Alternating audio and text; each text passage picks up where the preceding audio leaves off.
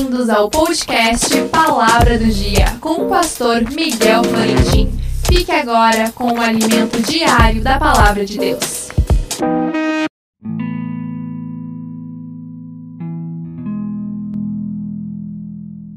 A palavra do dia, de tornar a congregar em Cristo todas as coisas na dispensação da plenitude dos tempos, tanto as que estão nos céus como as que estão na terra. Efésios 1 e 10. Este deve ser um dos versículos centrais da Bíblia, onde apresenta o resumo do propósito eterno de Deus em tão poucas palavras. O fato de que Jesus venha a este mundo para morrer na cruz, segundo o plano de Deus, não era somente para salvar a humanidade, e sim para resgatar todo o universo. Com a queda do homem, houve uma rachadura e uma separação entre a criação de Deus e o próprio Deus. O homem perdeu os céus porque o céu se afastou da terra e a terra se afastou dos céus.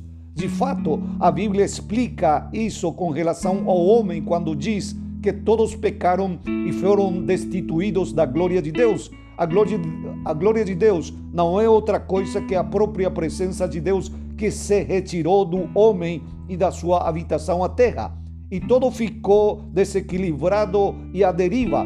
Porém, Deus amou o mundo de tal maneira para mandar o seu filho a morrer na cruz e iniciar o processo de restauração de todas as coisas, dando em primeiro lugar de novo ao homem a sua presença porque o que Deus quer é reunir, é congregar em Cristo todas as coisas, tanto as que estão nos céus como as que estão na terra, para cumprir com seu plano original no cumprimento de todos os tempos.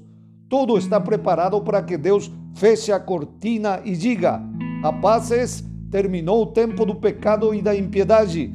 Agora chegou o tempo que vai se unir todo a Cristo e venha a paz.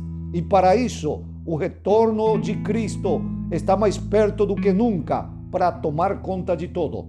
Que Deus te abençoe.